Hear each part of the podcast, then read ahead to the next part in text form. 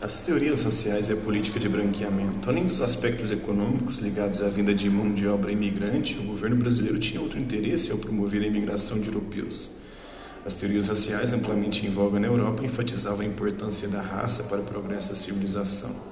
De acordo com essa mentalidade racista, os brancos europeus eram considerados superiores, enquanto os negros africanos eram vistos como inferiores. Alguns autores argumentavam que as raças seriam imutáveis, presas às leis de descendência hereditária, recusando inclusive a ideia de progresso da civilização humana ao desprezar qualquer possibilidade de aperfeiçoamento. De certa maneira, as reflexões sobre raça e sobre a diversidade humana eram mobilizadas para justificar as desigualdades sociais da época. Tais discussões ganharam um novo capítulo a partir da publicação em 1859 do livro Origem das Espécies de Charles Darwin. Nesse livro, Darwin propôs a teoria da seleção natural, provando que as espécies se adaptavam ao ambiente de acordo com a pressão em que se encontravam e os indivíduos mais aptos apresentavam mais condições de sobrevivência. A teoria da evolução passou a ser interpretada de diversas formas. De acordo com algumas correntes de pensamento, a espécie humana era única, porém havia diferença entre os humanos e todos os povos experimentariam o progresso. De vista, a Europa era mais desenvolvida de todas as civilizações os demais povos, de uma forma ou de outra, subiriam os degraus de uma mesma escada que os levaria ao mesmo patamar dos europeus.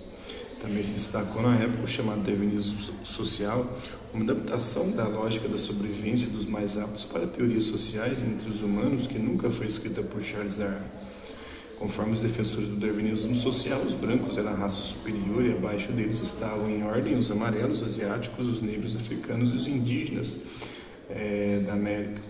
Estes dois últimos vistos com frequência como incivilizáveis.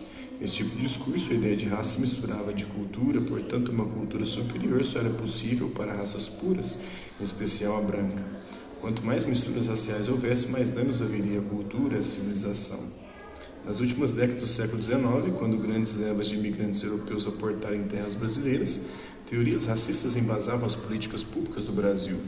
Contudo, houve uma releitura dessa lógica. De acordo com essa releitura, depois de três gerações de mestiçagem, de negro com branco, de mestiço com branco e de mestiço e mestiço com mestiço, a população poderia se tornar branca e, portanto, superior. Os adeptos dessa ideia acreditavam que a mestiçagem faria bem à cultura e à civilização, pois eliminariam ou esconderiam ao máximo as raças consideradas inferiores. Falava-se em regeneração da sociedade por meio da mestiçagem. É, Origem das Espécies, o livro Origem das Espécies foi publicado quando Charles Darwin tinha 50 anos. A obra é resultado da observação sistemática da natureza e de um amplo e minucioso estudo das informações coletadas e analisadas desde 1831 quando viajou o mundo durante cinco anos como naturalista a bordo do navio Beagle, a bordo do navio Beagle da Marinha Inglesa. Além disso, Charles Darwin manteve uma rede de correspondência com pesquisadores de todo o mundo, expandindo suas possibilidades de análise. Sua obra criticava dois pilares do racialismo científico: a ideia de que as espécies tinham sido criadas independentemente e que elas eram imutáveis. Tinha o movimento abolicionista, as estratégias de inserção social, luta pela causa abolicionista, ocorreu em diversos campos e por diferentes razões. Envolveu ações diretas como a organização de fugas de escravizados e a formação de quilombos, e também debates parlamentares e articulação do movimento pela imprensa escrita, pela literatura e pela ação de advogados que defendiam homens e mulheres escravizados em processo de libertação. O debate sobre o fim da escravidão ganhou força na segunda metade do século XIX. Em 1865, com o fim da Guerra de Secessão nos Estados Unidos da América, apenas Cuba e Brasil continuavam a utilizar mão de obra escravizada. Diante dessa situação, cada vez mais se questionava a continuidade dessa prática no país. Na mesma época, intelectuais das principais cidades brasileiras, influenciados por escritores abolicionistas estadunidenses e por liberais europeus, conseguiram colocar a questão da abolição na pauta dos principais debates políticos.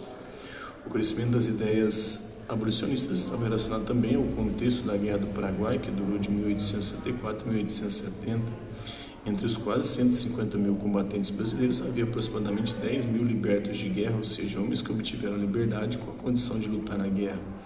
Esses homens mantinham laços de afetividade e solidariedade com militares de diferentes origens, gerando neles simpatia pela causa da abolição pelo fim do império.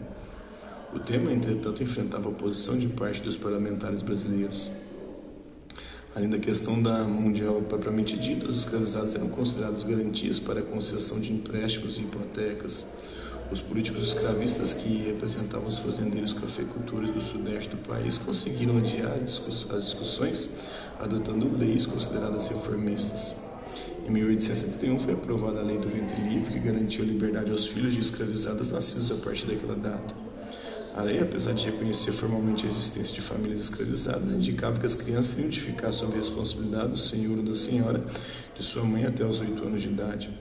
Depois disso, haveria duas opções. O dono da mãe podia receber uma indenização de 600 mil réis ou valer-se do serviço do liberto até que ele completasse 21 anos, opção seguida pela maioria. Nessa época, os negros e mestiços livres somavam cerca de 42% da população do país. De cada quatro negros, três eram livres.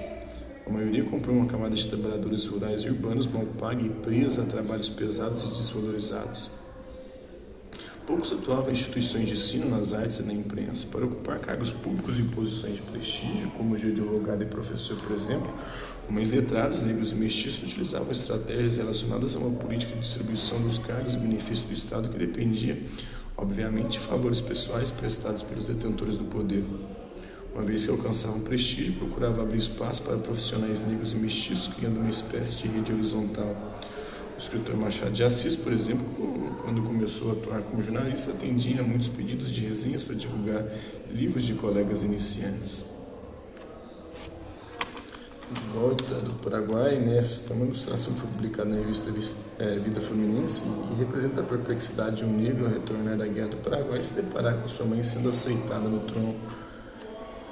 Isso é uma grande contradição, né? De que maneira a guerra do Paraguai alimentou a causa abolicionista, né? Então, os dados sobre negros mestiços aqui vêm da escravidão em números da demografia escrava em Franca, é, da Maisa Faleiros Cunha.